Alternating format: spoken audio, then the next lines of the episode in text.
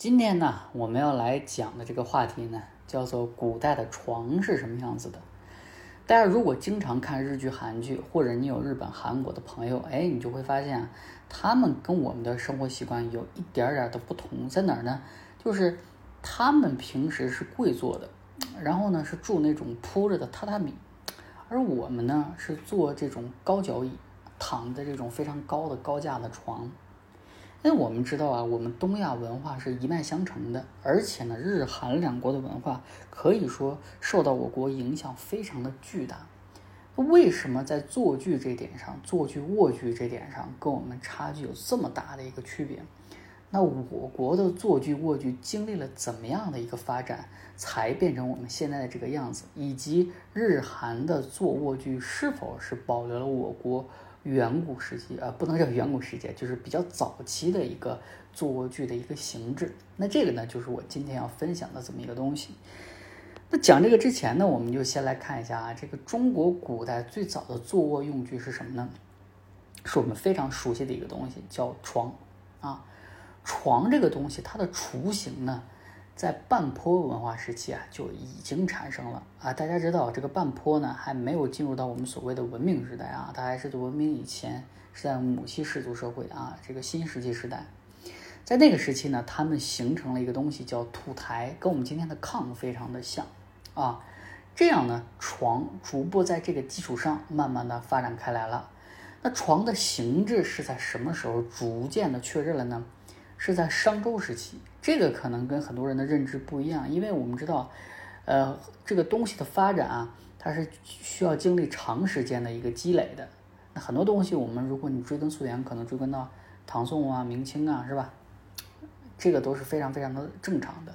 但是床这个东西，居然可以追溯到先秦，你可以看到中国古人对于这个，对于这个这个卧具的一个重视。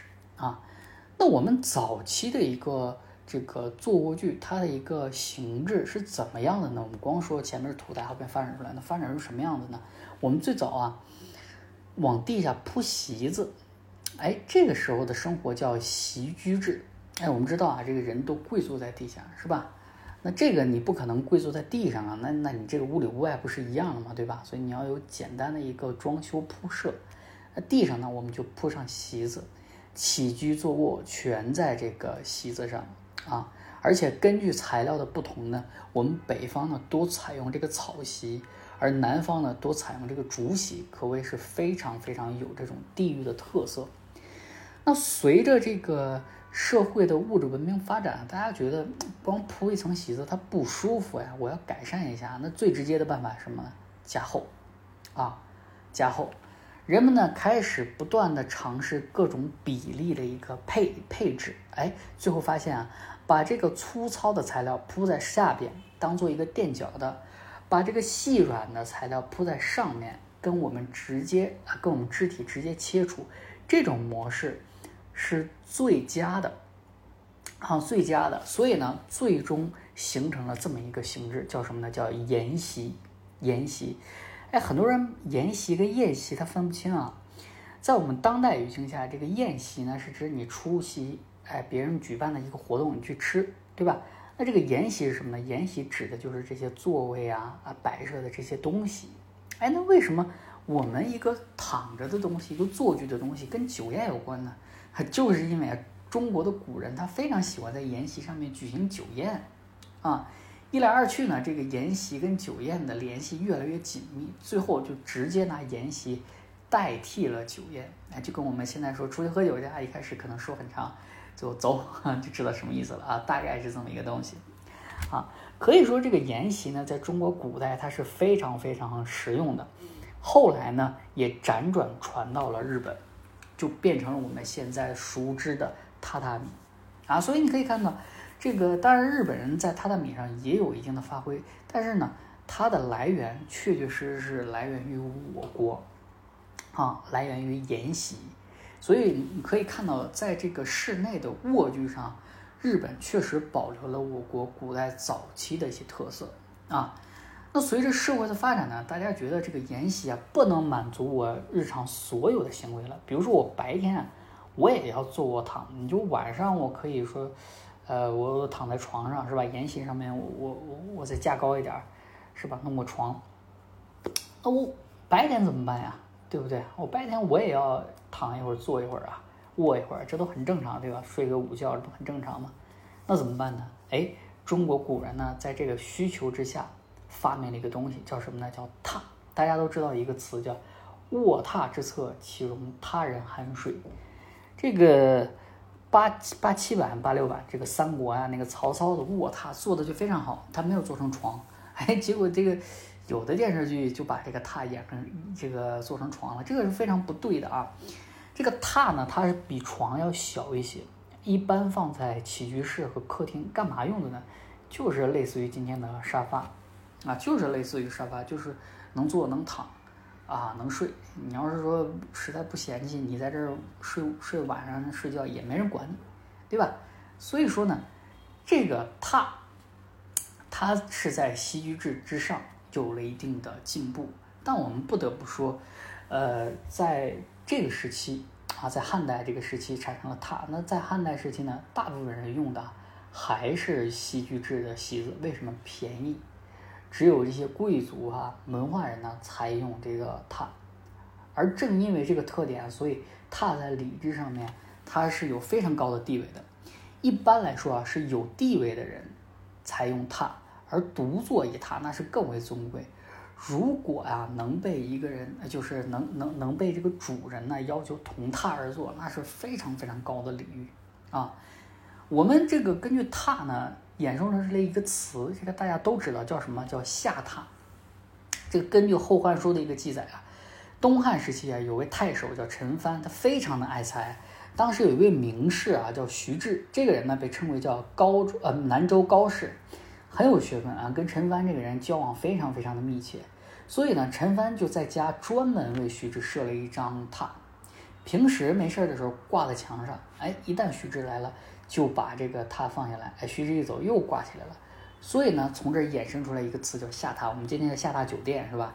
下榻这个词，其实在它原始语境里，可以说代表了一个人非常高的礼节啊，所以呢，我们可以看到啊。这个呢，是我国古代早期对坐具和卧具的一个发展啊。我们前面呢主要说了卧具，哎，那我们在这儿呢进行简单的讲一下这个古代的坐具是怎么样的。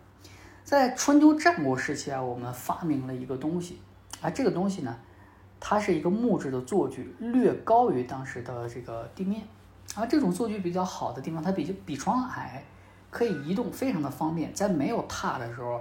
它可以说起到了非常非常大的一个作用，但是这个东西啊，它其实对于当时人跪坐呀、席居啊，没有一个根本性的改变。那是从什么时候我们逐渐摆脱了这种形式呢？是从五代到宋代的时期。具体来说，在唐代的时期，对于我们有重大的改变。为什么呢？因为这个时期啊，开始流行了胡床，啊，流行了胡床。随着胡床的流行，唐代的这个床榻，它也非常非常的高，逐步的往高了走，高到什么程度呢？能让大家垂足而坐，所以啊，最终就形成了我们现在的这么一种形制，啊，就是我们在床上脚可以垂足而坐，在凳子上也可以垂足而坐，啊，那这个胡床它是什么呢？它虽然叫床啊，但实际上它体积非常小。跟我们前面说的这个木质坐具非常像，它只能容纳一个人，更像今天的一个椅子啊。事实上，椅子这个词啊，它也是在这个唐代确立下来的啊。但是在椅子之前呢，叫胡床。我们知道李白有一首诗叫《床前明月光》，很多人认为啊，这个床它很有可能就是胡床。为什么呢？